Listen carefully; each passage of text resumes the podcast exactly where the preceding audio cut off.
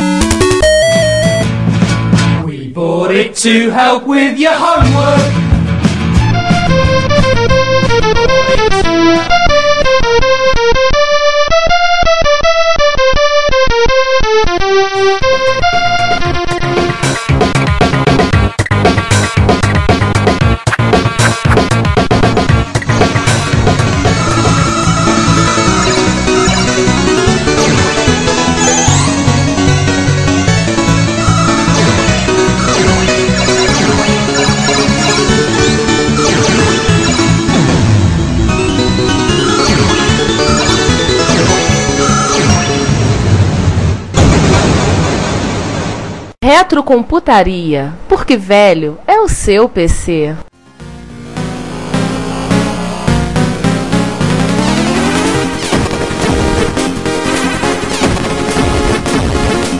Opa, pega, pega, pega o sino, pega o sino, pega esse sino aí. Que sino? Que sino? Que sino? Perto dos tanques, esses tanques estão lançando mísseis aí, aí. É, mas tem que ser o vermelho escuro. Vermelho claro, Esse- tira o esse- aqui- esse escudo. aqui é claro escuro. Não, vermelho claro tira o escudo. Cuidado, aí você morre.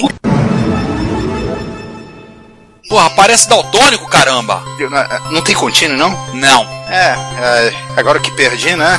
Tem jeito, vamos ter que começar o episódio, né? Pois é, né? Bom dia, boa tarde, boa noite. Bem-vindos a mais um episódio do Retrocomputaria. Mais uma vez temos uma mesa com vilão especialmente convidado. Mas antes de apresentar o vilão, vamos nos apresentar. Como sempre, estou eu aqui, Juan Carlos Castro, Palha. Estou eu aqui, Ricardo Pinheiro, que só sei jogar e muito mal pelo teclado. Bom dia, boa tarde, boa noite. Sou eu aqui, César Cardoso. Só consegui jogar bem Demon Attack, só. Toda a minha vida de jogo. Eu aqui, Giovanni Nunes, que. Ah, não, não sou um tão bom jogador assim, não sou um pereba profissional, essa é a grande verdade. Melhor fazendo o jogo do que jogando o jogo, né? Talvez. Como vilão Apresente o convidado. convidado. Sou o Junix aqui do Nostalgia Games Cast. É uma honra estar aqui com o pessoal do Reto Computaria, primeira vez que eu tô gravando aqui com ele. Vamos lá, vamos É. ver o que, que isso vai dar, né? Pois é, né? Lembrar a todos que o Junix ia participar com a gente no episódio sobre a Konami, mas devido a, a motivos alheios à, à vontade de todos nós, ele não pôde participar. Mas já que a gente ia falar de um assunto que o qual ele é especialista, né? Porra aí.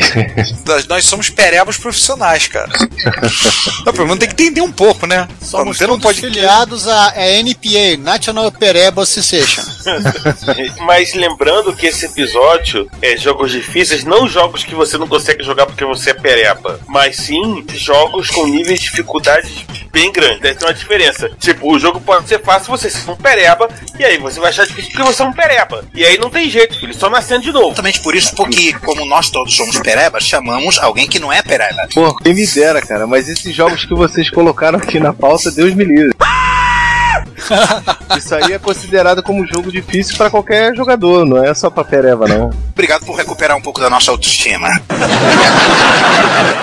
Vamos para as regras do episódio, pra Vamos gente lá. ser rápido e ser o que interessa? Vamos lá. Óbvio, dificuldade é sempre um conceito subjetivo. Por exemplo, puzzle é sempre difícil porque envolve uma trabalheira e tal. E aí o que a gente definiu? Um, a gente definiu, vocês lembram no episódio dos jogos ruins? Se não lembram, vocês vão voltar lá que eu não vou ficar re- relembrando. Que a gente definiu que nós só iríamos falar plataformas oficialmente comercializadas no Brasil. É, até porque senão o episódio não acaba É. hoje, né? É, Ah, não. Apollo, 281, Spectrum, MSX e Amiga também pra quem reclamar. Né? Apple II também, antes que eu esqueça. E segundo, a gente definiu como senso comum que a gente vai falar de jogos que pelo menos um membro da equipe considera difícil. Então, de novo, não é uma lista exaustiva. Provavelmente vai faltar algum jogo. Provavelmente vocês vão ouvir e algum de vocês, nossos ouvintes, vão ouvir assim: pô, mas vocês acharam esse jogo tão difícil? Mas esse jogo é tão fácil, ele só tem 157 fases.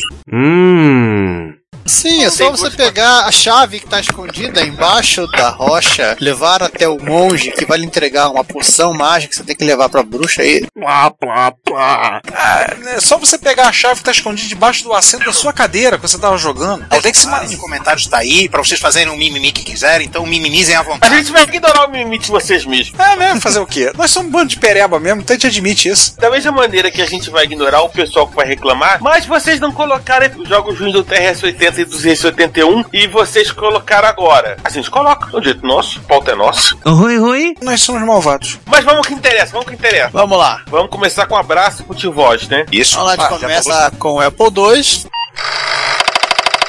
Nosso computador predileto em alguns casos, em outros casos não tão prediletos assim, né? Toda a família do Unitron, Exato Pro, Exato Pro 2E, TK3000, taranã, e aquele cara que é chamado carinhosamente TK2000, que é um Apple não Apple. É a maçã podre, a impulso. Ah, Na pesquisa aqui para procurar jogos difíceis de Apple II, eu me deparei com um adventure clássico mesmo de Apple II, dos computadores da época, que de, de mostrar uma tela ocupando, no caso, aproximadamente 4 quintos da tela, né? O resto, as últimas linhas com texto, chamado Masquerade. Achei um vídeo sobre ele, fala-se que ele é um dos adventures mais difíceis para Apple II. Ele também saiu para Commodore 64 e talvez venha aí a razão dele ser um pouquinho difícil, ele foi portado para máquinas japonesas. Não é aquele que tem a caixa em forma de rosto? Não, não, não. Esse é da Infocom. Esse é um outro tópico. Mas quero ter um, um vídeo no YouTube onde você pode se divertir. E para os micros japoneses ele, ele saiu para FM7, PC38 e PC98. E é basicamente um adventure de detetives. Mas a gente só deu assim a entrada para, já que estamos falando de aventura, né? As aventuras realmente difíceis, que são as aventuras da Infocom, Zork e companhia.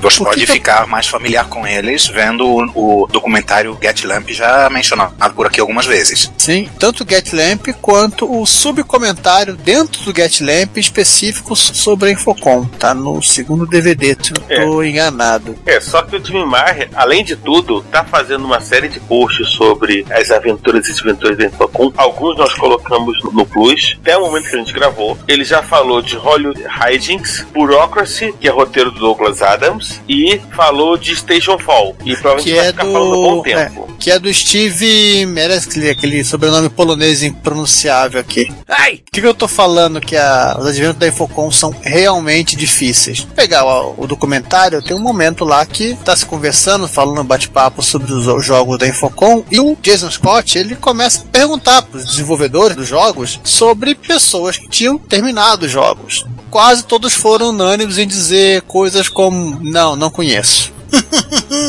Um deles, inclusive, acho que o, o- o autor do Hollywood Jinx, ele fala: anos atrás, um cara entrou em contato comigo porque ele queria não dizer que terminou, mas ele queria que eu autografasse a caixa do jogo dele. Nossa. É assim, só pra entender, o Infocom tinha um mecanismo anti-pirataria. Você poderia copiar porque não tinha trava nos arquivos, mas o pacote do software, por si só, ele já tinha todo o ecossistema do jogo. Por exemplo, o próprio Hollywood Jinx, você tá descobrindo sobre uma fortuna que seu tio, que era um ator de Hollywood, deixou, e você tem uma série de documentos junto com o jogo, além do manualzinho e do, do disquete, né? Você tem um tabloide sensacionalista de Hollywood, um mapa de casa do, do artista, e outros documentos que são, na verdade, referências que você vai utilizar na aventura. O Bureaucracy, ele tem fichas de inscrição, ele tem um jornal também, é tudo parte da- do mundo do jogo. Interessante que é mais criativo do que apareceu em alguns jogos, né? Alguns jogos posteriores, já bem posteriores, eles faziam coisas do tipo perguntar coisas na página de manual, alguma coisa que vinha, alguma coisa do tipo, né? Então isso era fácil de resolver porque quem tinha cópia pegava e tirava xerox do manual e aquela xerox ia passando de um para outro. Mas isso tornava a coisa mais interessante, né? Mais inteligente, né? O cara ia querer participar disso, o cara ia querer os elementos que compõem. Também tinha todo aquele negócio do jogo da Infocom ter a caixa, né? A caixa do jogo tinha elementos que traziam que recorrente ao jogo, depois ela tinha. Que hoje em dia tem muita gente que faz em versões especiais de caixas de DVDs e Blu-rays, que é toda cheia de quais quais quais. A Infocom já fazia, né? Então não lembro qual dos jogos da Infocom que a gente comentou lá no episódio 42 sobre Adventures, que a caixa do jogo era na forma de um disco voador, por exemplo. Tinha alguns É o assim. Tem Star que Cross. acabo de confundir com o Masquerade, que não lembro qual era. É o Starcross Starcross e é o o desovador, Masquerade é o Suspended. Isso, suspense. Que inclusive é uma coisa que chega a ser muito assustadora para quem era vigia dessas lojas que vendiam esses jogos.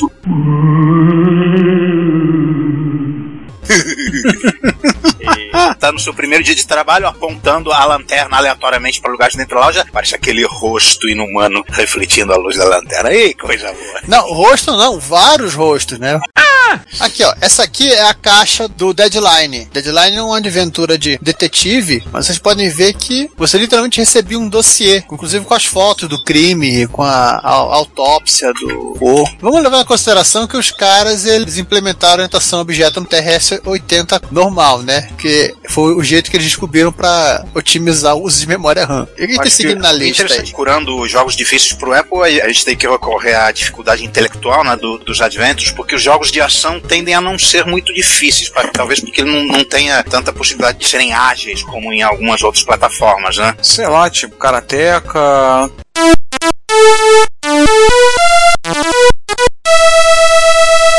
Karateka eu só lembro de que era difícil, não era matar o, o chefe final, era difícil matar a águia dele. Tava me lembrando de alguns jogos de Apple. de, de ação do Apple, nenhum deles causa o terror que, algum, que alguns outros ca- causam. É, o Karateka pode ser difícil você colocar o lado B do disco original, que você joga o Karateka de cabeça pra baixo. Eu tive um TK2000 em 88. Eu nunca joguei, eu não sabia nem que existia Adventure pra TK2000. O único É. jogo que eu jogava era Karateka e Persa mesmo. Aquele karateca de fita com fase faltando. É, esse Karateka de faltando, fita, ele foi adaptado para fita cassete, que esse jogo nunca existiu em fita cassete no, no Apple II.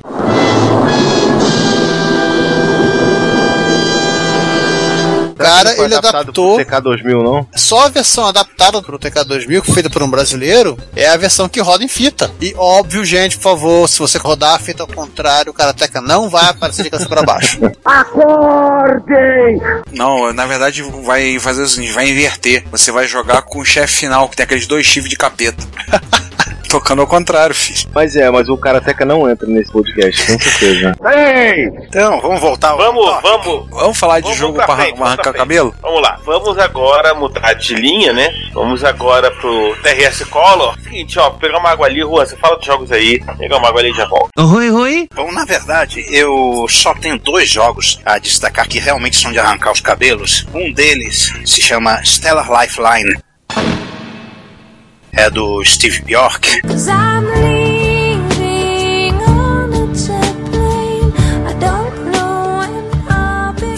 Autor de jogos para Color. Ele parece é aquela um- mocinha que canta? Eu nem, eu nem quero tentar entender a referência antes. Aí Chega, deixa pra lá. A Bjork, pô.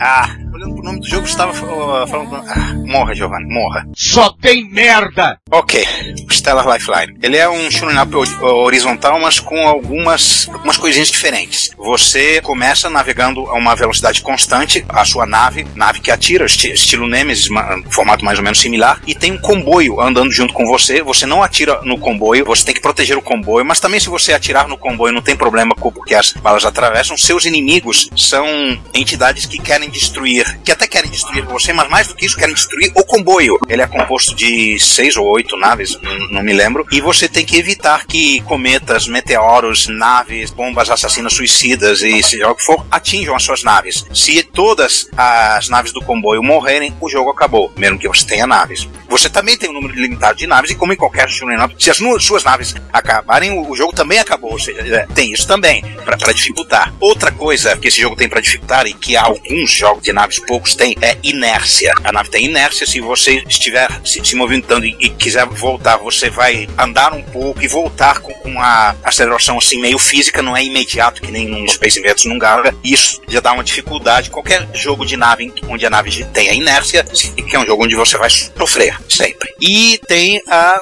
a sanha destruidora desses inimigos para ir pela frente e por trás todo respeito, no, seu comboio.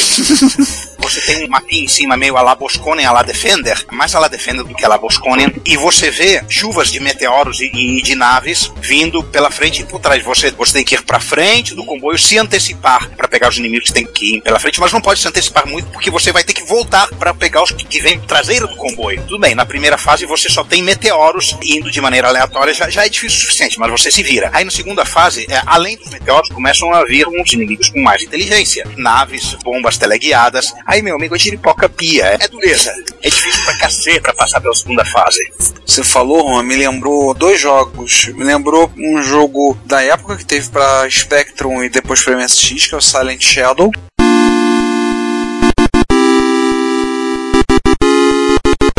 Que é basicamente a mesma Teve uma ideia pra parecida. PC também, sabia? Sim, sim, eu sei. Que era só quatro fases, mas basicamente você vai abrindo caminho. Me lembrou bem mais recente pra Linux, aquele Chromium BSU, que é basicamente essa ideia. Você E vai é na frente. é, e o Chromium BSU é um jogo que foi feito para ser difícil. O próprio autor fala isso. É você ter 15 minutos de explosões sem sentido na tua tela pra você desestressar. Joga pra Color 1 ou 2? Color 1 e 2 é o mesmo software. A única diferença de software para Color é entre Color 1 e 2 de um lado e 3 do outro. Ah, entendi. No Color 1 necessariamente roda no Color 2 ou vice-versa. Já é um sufoco pra passar da segunda fase, né? Pô, Eu acho que eu consegui passar da segunda fase uma vez. Nossa. E Quando não é- consegui reproduzir o feito. Quando eu era jovem. Não, até que não, esse, esse- jogo só, só descobri depois de velho mesmo. E tem outro jogo que esse é um, pouco, um, pouquinho mais sutil na, na, na dificuldade dele, enganador, vai te levando a uma falsa sensação de segurança. O nome dele é Draconian. Ele é um conceito interessante. A princípio, você olha pra ele, você acha que ele é um clone descarado do Bosconian. Mas ele tem alguns elementos a mais que o Bosconian não tem, muito interessantes. Por exemplo, quando você destrói uma da- das estações espaciais, da mesma maneira que, que você faz no Bosconian, apesar de, de no Draconian você ter que derrubar três pods que ficam em volta, ele solta um astronauta que era prisioneiro. E você tem que passar por cima desse astronauta para resgatar ele com a nave. O número de astronautas resgatados se transforma em bônus quando você termina a fase. Outra diferença, o campo de jogo não é que nem um Bosconian que você sai por um lado e aparece no outro. Ele é, é- existe uma barreira sólida. Você só pode sair da fase depois que, que você destruiu todas as estações espaciais por um buraquinho e, é, em cima que tem exatamente a mesma largura da sua nave em pixels. Ou seja, se você tiver um pixel para a esquerda ou para a direita, na hora que você foi sair da fase que você plantou, você morre. Começa por aí. Mas calma que melhora. Não é Bosconian, é Draconian, porque tem um dragão. Sim, tem um dragão espacial que te persegue. Se você passa um- uma certa quantidade de tempo na fase sem completá-la e, e sem você sair, da parte de baixo da tela, é, ou seja, da extremidade oposta à extremidade que você tem que sair por cima, vem um dragão. Um dragão indestrutível que se move à mesma velocidade que você, ou seja, se você não estiver voando reto pra cima para sair sem nenhum tipo de desvio, o dragão vai te alcançar e vai te matar. Na primeira fase, você até consegue se virar porque o tempo que ele dá pro dragão começar a aparecer é suficiente para você destruir todas as bases e resgatar todos os astronautas. Se você não perder muito tempo. Aí é aquele negócio, na segunda fase, ele começa a vir com um pouquinho menos de tempo. E na terceira com um pouquinho menos de tempo. Chega uma hora que se torna fisicamente impossível você resgatar todos os astronautas e escapar do dragão. Ou seja, aí os astronautas que se danem, você salve a sua pele. Que morram os astronautas, né? Isso parece o jacaré do Tubin.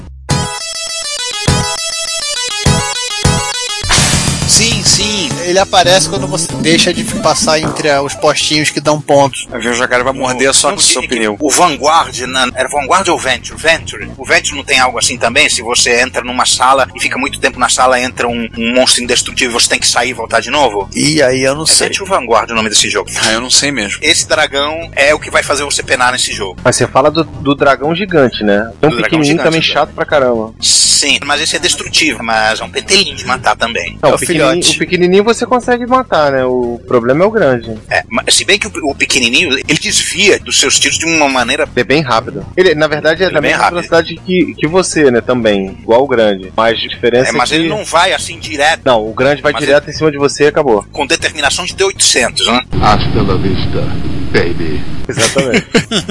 e até quando você termina a coleta lá dos astronautas, é difícil você passar pelo buraquinho, você acertar a nave pra passar no vão, né?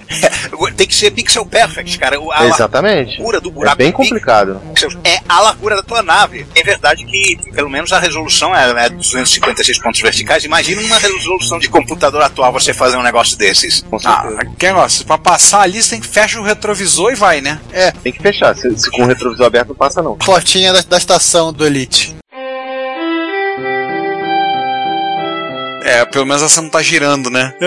Aliás, a gente podia ter botado Elite nessa lista só pra, por causa da maldita estação espacial. É, não tem problema. É, mas aí a primeira coisa que você faz é aquele cheat bacana pra pegar A docking station. Ah, com certeza. Porque esse Dracone eu tinha ouvido falar, o Juan falou, é interessante a ideia, né? Colocar alguns elementos extras pra não ficar parecido tanto com apenas uma cópia descarada do Bosconia, mas em compensação também, vou te contar, hein? É, o cara tava fazendo um jogo de, de dragão e mandar ele fazer um clone de Bosconia no final. Fala, tem que ficar difícil, tá bom. Vou pegar um, uma um código. Então, ao contrário, o cara tá fazendo um clone de Boscone e alguém falou: Ah, bota dragão aí que eu gosto de dragão. Vou ver que o cara tava fazendo um clone do Boscone e sonhando com Dragon's Lair. Pronto. Peraí, isso, aí já, não, isso aí já parece tirinha do Gilbert. O cara tá fazendo um clone de Bosconia, o chefe manda colocar dragões. É, verdade. Mas antes que o controle de qualidade ou o maldito diretor de recursos humanos, o Catbird, venha atrás da gente, vamos pro próximo? Aliás, você sabe quem fazia a voz do Catbert no, no desenho? Era o Jerry Seinfeld, né? América. Não. O Seinfeld fez uma participação. Quem fazia é o Jason Alexander. Ah, quase. É quase. É o George. O George. Então,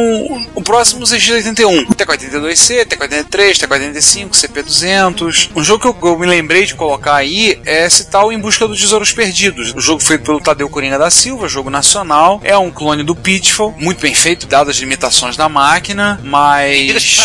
esse camarada programou esse jogo aos 16 anos.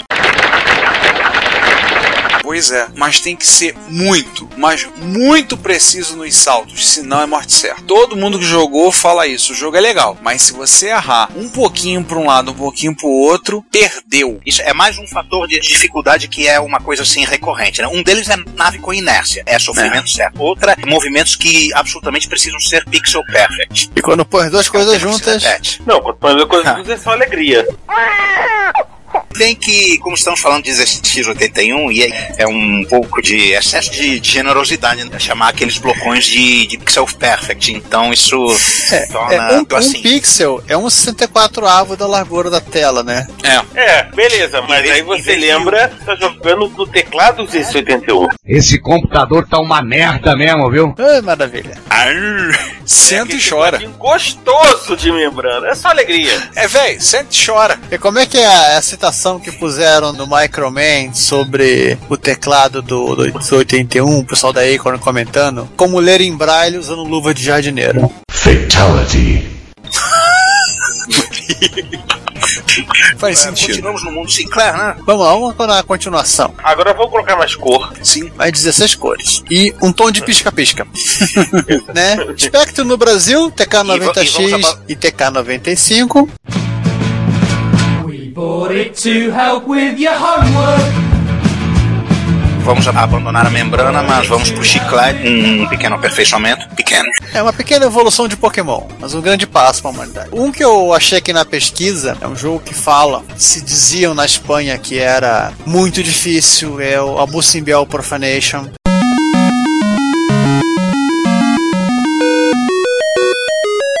Pelo que eu entendi, ele não é difícil. É uma lenda urbana. Na Espanha surgiu e criou-se a fama de que Abu Simbel é um jogo muito difícil. Você, para terminar, você tem que botar cheat no jogo para seguir adiante. Mas, como alguns jogadores hoje em dia falam, não é bem assim. O que já mostra a minha tendência de que jogo difícil está na- no olho de quem vê. Tá na mão de quem joga, na verdade. Na mão de quem joga. Porém, ainda pesquisando sobre esse assunto, eu me deparei com um tal de Technician Ted.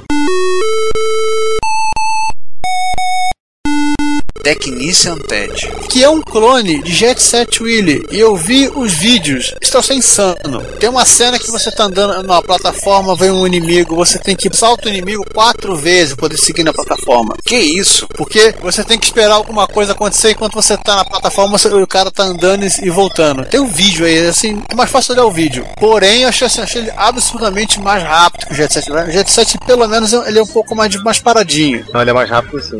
Agora, esse Que você falou aí, sabe o que, que me lembrou? Hum. Hero do Atari. Apesar de, olhando assim, não tem nada a ver com Hero, mas eu acho que a mecânica é bem parecida. É o. Você ir o- descendo e descendo, só que. Não, o Hero também tinha umas partes que irritavam, como por exemplo você ter que ficar numa certa distância pra poder colocar Sim, dinamite pra poder explodir uma parede, e era aquelas pra paredes não se incandescentes. explodir, né? É, e a parede incandescente na beira do penhasco e embaixo tem aquele monstro com tentáculo. Então você tem que pegar, soltar a bomba, correr pro lado, se segurar no ar porque se você for muito baixo, o tentáculo te puxa pra dentro da água. Se você não for mais pra lá, dependendo do que você cai, eu confesso que eu cheguei uma vez na fase 16 do Hero. Uma vez. Da 16 eu não passei. Então confesso a minha perebice aqui quanto ao Hero. Cara, você chegou na fase 16. Uma vez na vida. Eu jogo o Hero desde os 10 anos de idade. Eu acho que nem passei perto disso. Pera, para, para, para tudo, para tudo, para tudo. Que maluquice é essa? Qual? Profanation até que, Qual? até que pedaço? Ou aquele Busenbell Profanation. Como assim? Tu viu Onde até você que tá? pedaço? Meu irmão, Eu comecei a é ver e... O jogo acelera do nada. Que minuto você tá? 5 minutos e 16 segundos. Que maluquice é essa, meu irmão? O jogo fica louco. Eu acho que tá aí, hein, o lance do- da dificuldade do jogo. Vocês não, 5 é... 9. Tem uma pecinha aqui do Cheves, que fugiu do Cheves. Isso. É. Caraca, o jogo fica louco. Será que o cara acelerou Aí o vídeo o ou é bichinho erro? caiu. Não, que tá normal o vídeo, não é tua máquina que pirou, foi não? Não, cara, é no minuto 5, 20 alguma coisa. É que tem uma cara de um egípcio aqui, depois ele cai. Aí ele cai, ele cai direto com É, passei fases. por ela. Eu E aí tô o com uns... muito acelerado. Eu tô chegando aos 6 Ah, minutos cheguei agora. aqui, é no 5h47. Que isso, cara? Será que o cara acelerou o vídeo ou ou o jogo é rápido assim? As Porque se for rápido tão- desse jeito, meu irmão, aí com certeza é- não é lenda. É realidade mesmo, é um jogo muito difícil. Não, o jogo ele, ele, ele é complicado. É, na verdade, ele bate igual o Technician Ted, ele é um clone do Jet Set Willy, né? 77 Willy, não, beleza. Não, mas esse, o jogo, de repente, deu-lhe uma acelerada aqui que eu falei, porra, É Dorgas, mano. Dorgas. do nada, do nada. Ah, o- esse do Ted aqui, quando eu olhei o bichinho brincando de fazer salto ornamental com o inimigo, eu disse, ah, vai lá.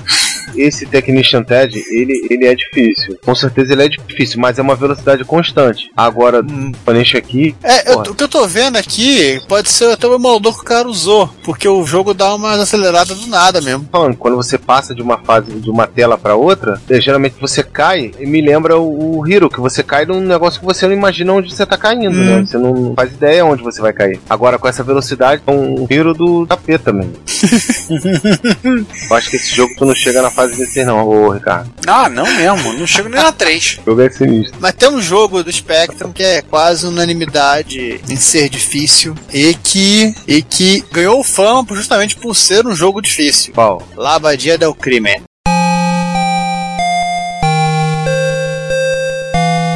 Abadia, porra, esse jogo é maneiríssimo, mas é complicado. Ele originalmente ele é do Spectre, da Opera Soft, né? É, na verdade, ele, sim, ele foi desenvolvido originalmente pro Amstrad CPC. Os caras acabaram com a memória RAM do meu 128 e depois ele foi adaptado a golpes de machadada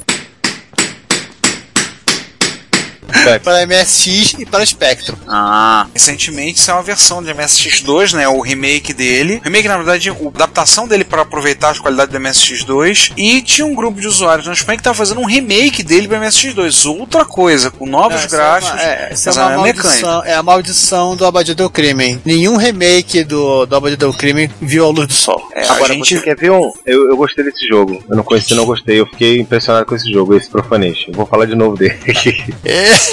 tem outro detalhe aqui que eu percebi, cara, que é o seguinte: tem um lugares que você não pode andar. Tem um tipo um, um mar e tal. E assim, tem uns lugares que você precisa ficar em cima pra você não cair na, na água. E é do formato, por exemplo, é de uma coisa que te mata, só que é de outra cor. Como é que você vai adivinhar que você pode pisar em cima daquilo ali? Entendeu? Porque assim, você não pode pisar na água, você vai afundar, vai morrer. Mas aí vo- você não tem onde pisar, porque tem uma bola, tem uma outra bola meio afundada assim na água. Aí você não sabe, uma bola fica quicando. Então se você encostar na bola, ela vai te matar. E a outra bola tá afundada parada. Aí você pula em cima dela e não morre. Nossa, é aquele famoso momento de qualquer jogador, isso aqui me mata. Exatamente, porque é o mesmo formato de algo que mata. Não. Aí é muito louco esse jogo. O pessoal não tava puro não quando fez isso aqui. tava não, mano. Gostei, gostei dele. Já vou baixar. Tem a versão dele semana ficaremos sabendo que Junix zerou o jogo. Ah, Ou eu tem- acho que meio difícil. Ele também tem versão, teve um post dele pra MSX, né? É, acho que não, não me lembro, acho que não tão colorido. Como diriam os espanhóis, um porte à espanhola. Com esporte espanhola. Se eles mesmos se zoam, né? Gente, vamos. É, o que eu acho importante do, do Abadia del Crime não é que o jogo seja difícil de jogar. O problema é que você tem que fazer tão certinho todas as quantidades de vai e vem, pra onde é que você vai, pra onde é que você volta, aquela coisa toda, que eu acho que lá bastante o cara fica de saco cheio e toca o f. É, esse que acontece no Labadia del Crime. Ele é muito cheio de regra, então, pra quem não conhece, Labadia del Crime é baseado no livro Nome da Rosa, de Humberto Eco, escritor espanhol. E se puder, veja o filme, porque o filme é muito bom. Humberto Eco E é italiano, cara. É italiano.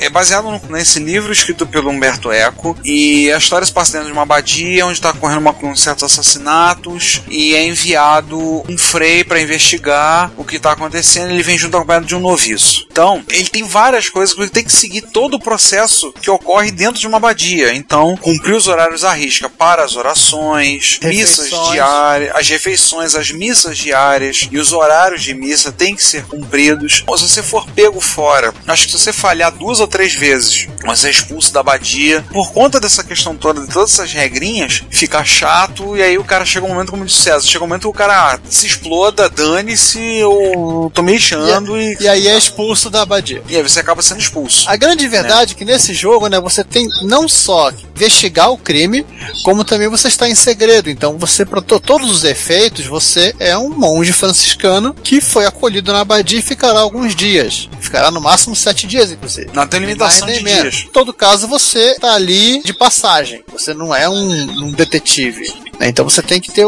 se aproveitar de certos, certas folgas de horário para fazer as coisas. Inclusive, grande parte da investigação é feita à noite Não. tem pequenos detalhes que você tem que se dar conta. Que é uma coisa assim, as pessoas não entenderam muito na época o que se passou na cabeça dos autores, principalmente do autor, do principal autor, né? Qual é o nome do cara? Ele até morreu já, falecido. Inclusive, você comprou aquele livro na, na Retro Madrid. Isso. Você trouxe um livro da Retro Madrid sobre o processo todo de confecção do Lava Jato do É, Crime. são ensaios sobre o jogo. Eu até li esse livro já duas vezes. E tem uma outra coisa, excetuando todo esse, esse conjunto de coisas, de regras do jogo, ele tem uma coisa que, tese, ele foi pioneiro, né? Ele, não na, no uso do, da visualização isométrica no jogo, seja uma coisa convencional na época, mas ele tem uma linguagem quase cinematográfica. Porque quando você troca de sala, né, de você não tá a, a visão não tá setada, configurada para o teu ponto de entrada, e sim numa câmera, assim, como sala tivesse uma câmera específica. Você tem que pensar em cinema. Hum.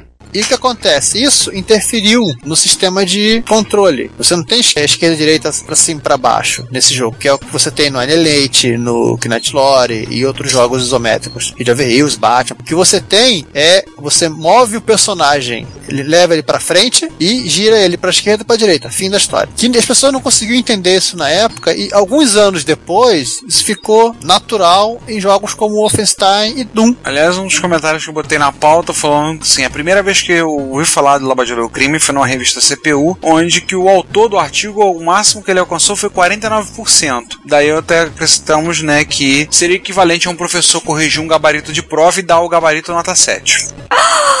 É, O gabarito não passou de ano. Pois é. Não, não passou, tá acima da média, mas o gabarito tirou 7. E aí, fechando do que a gente tinha do espectro, vamos pra uma aves rara? Uma aves rara que só teve aqui, e pelo que tudo indica, só realmente só teve aqui. O MC. Talvez na Bélgica. Bélgica, Na Bélgica né? na China. É, nesse caso, os jogos não são difíceis de jogar, são difíceis de aturar. Pois é, o MC1000 ele sofre de uma penca de jogos que tem uma complexidade em decorrência de fato de eles estarem incompletos. Jeep de guerra manda lembrança, inclusive. Porém, assim, ele tem um joguinho que é realmente difícil, realmente bem feito, que é o Mars Landing. É um jogo que é um clone do Jupiter Lander da família Commodore, só para VIC-20 para Commodore 64. Esse é um clone mesmo. Se você procurar uma tela na screenshot do Jupiter Lander e do Mars Landing, você vai ver que eles são muito parecidos. Que por sua vez é uma cópia de um jogo vetorial de de arcade da Atari chamado Lunar Landing. É basicamente você é um módulo espacial e tem posições de tela em que você pode aterrissar, né? Você tem inércia também, que é a coisa que ajuda. Você tem a plataforma que é a mais fácil de todas, que você tá, você ganha um ponto. Você tem a plataforma que tem mais obstáculos, que você ganha, mais você multiplica a tua pontuação por dois. E você tem uma, uma que é muito mais complicada, que você tem que manobrar para esquerda, para direita, para esquerda, para direita várias vezes, que até que acho que é multiplicado por 4, 8. E claro, nessa brincadeira você também não pode deixar o seu combustível acabar. E qualquer toquezinho de pixel nas paredes, a tua nave explode. Assim, ele é difícil, principalmente nas plataformas de pontuação mais alta. Chega a ser até desestimulante. Você vai logo para a plataforma mais fácil que você não vai perder tempo e perder vidas. Bom, vamos pra frente? Vamos! É, agora vamos falar de MSX, família Expert e a família Hot Beat no Brasil. Vamos começar com um jogo longo, ou dois jogos longos. Ele é de Mystery 1 e 2.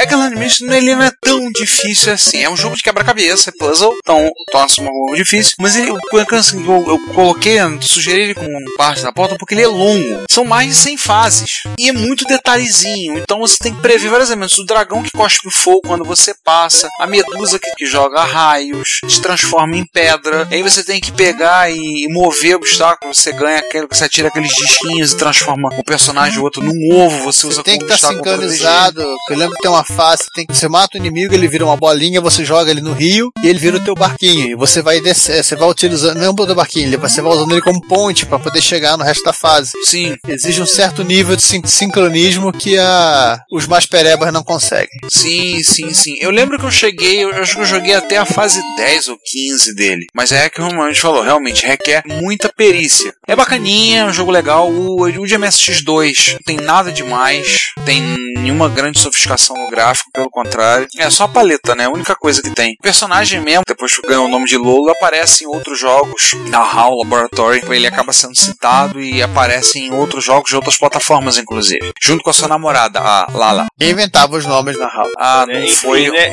Gente, dava bom trabalho inventar nome. É, logo e lá, acabou. Te garanto, não deve ter sido o falecido presidente da Nintendo, né? Porque ele veio da HAL, né? Não deve ter sido ele. Mas vamos falar de outro puzzle. Porra, agora esse é o catiço.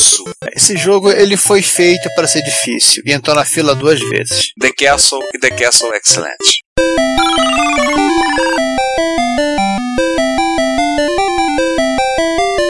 Gente, são 100 salas para serem resolvidas. O jogo é muito difícil. Pra vocês terem ideia, tem função no teclado para você acelerar os movimentos da sala, porque você vai ter que esperar alguma coisa acontecer. Para você não demorar muito, você aperta. Tem tecla para você acelerar, tem tecla para você aperta para acelerar mais rápido e tem tecla para você matar o personagem. Que tipo, não dá para passar, não tem jeito, mata e começa de novo. E o principal, todo jogo de puzzle tem isso. E tem aquela musiquinha irritante. Que a música é legal, mas tem uma hora que ela, ela começa a te incomodar porque ela foi feita para incomodar. Ela é um elemento do jogo. Falando nisso, vocês estão ouvindo ela tocando agora e não. Enquanto eu estiver falando do Castle, a gente vai ficar tocando essa música só pra irritar vocês, ouvintes. E não adianta apertar Ctrl porque ela vai falar mais rápido, mas a música também vai ficar mais rápida. É, cara, eu confesso assim. Não, engraçado que assim, eu lembro de uma análise na revista CPU que o Castle, o cara que falou, ele tinha a opção de salvar o jogo, né? Salvar o fazer save state. Acho que o cara fechou em duas ou três semanas de jogo, fechou o Castle. Agora o Castle é excelente, o cara levou dois meses e pouco.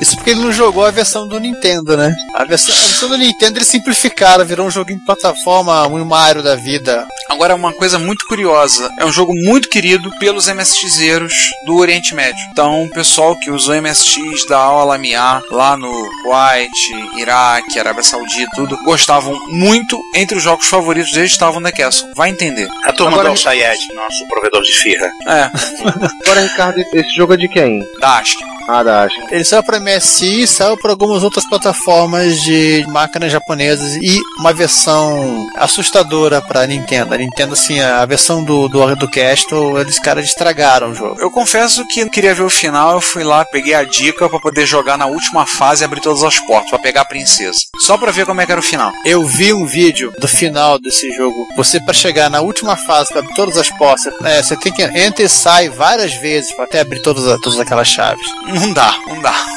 Aliás, um outro jogo que é querido Falar também na, comu- na comunidade de MSX árabe e também um jogo de puzzle que também é difícil, principalmente a continuação dele, que a gente falou até num dos últimos episódios, é o Kings Valley 2. É o Kings Valley e o Kings Valley 2, né? Kings Valley 1 já tem umas, umas fases difíceis pra caramba. Aquela quinta fase com aquela múmia que fuma crack de e persegue super rápido. Múmia mas, mas, cracuda. tipo, é uma dificuldade de ação. A dificuldade do Kings Valley 2 é uma dificuldade de cérebro, de você descobrir que sequência de objetivos você tem que percorrer pra conseguir fechar a fase. Porque se você fizer alguma coisa na ordem errada, Você não fecha mais a fase. errado, você não fecha mais a fase e aí você tem que se auto-suicidar-se a si próprio da, daquela maneira de Ei, eu passei por todas as fases do Kings Valley 2. Eu, como bom pereba, eu cheguei até a fase 22 ou 23. Depois eu peguei a senha, botei a senha pra jogar a última. E a última são 16 pedras preciosas que você tem que encontrar. E realmente, você vai, faz e se você não fizer exatamente naquela ordem certa, não adianta que você não feche a fase. Então, assim, eu matei o personagem, ia de novo, eu levei bastante tempo pra poder fechar a última. Eu queria ver o final do jogo. Que então aquela coisa, vai, vai faltar picareta, vai faltar britadeira, vai sobrar múmia. Você vai achar que precisa da britadeira, única britadeira da fase, você vai achar, não, agora eu preciso dela, vou usar. Aí, não, mais tarde você, e eu precisava daquela britadeira. Tem que arrumar um outro jeito de ter feito aquilo. E agora? E geralmente não tem outro jeito. Aliás, uma curiosidade desse jogo, ele tem duas telinhas secretas que você acessa em fases específicas. A primeira é o Music Mode, onde você pode ouvir as músicas do jogo, tem um pianinho. E a segunda, ele tem se já não bastasse ele ser um jogo de puzzle, ele tem, sabe aqueles jogos de quebra-cabeça de botar os números em sequência? Que vinha muito em saquinho de cobre da Damião? Pô, é sensacional aquele joguinho. Ele tem Ah, um joguinho 15, desses. 16, né? É, ele tem um joguinho desse dentro dele. Esse eu nunca vi. É um puzzlezinho pra colocar número em sequência. O jogo de puzzle que tem um puzzle dentro dele. Eu nunca vi isso no Kings Valley 2. A matéria que está na CPU, ela tem a fase em que. E como você encontrá-la. Tem um lugar que você caminha, você não, não, não, não para na, na tela, você entra na, na, na porta, é uma passagem secreta. É. E aí você relaxa o cérebro jogando um joguinho de puzzle mais simples. e agora, vamos para as coisas mais complexas ainda. Fazer o que, né? Isso aqui Ah. pra isso. Vamos falar de. Vamos ao nosso amigo ausente, né? O Dr. Venom. É, exatamente. É. Vamos usar o Nemesis 2. né?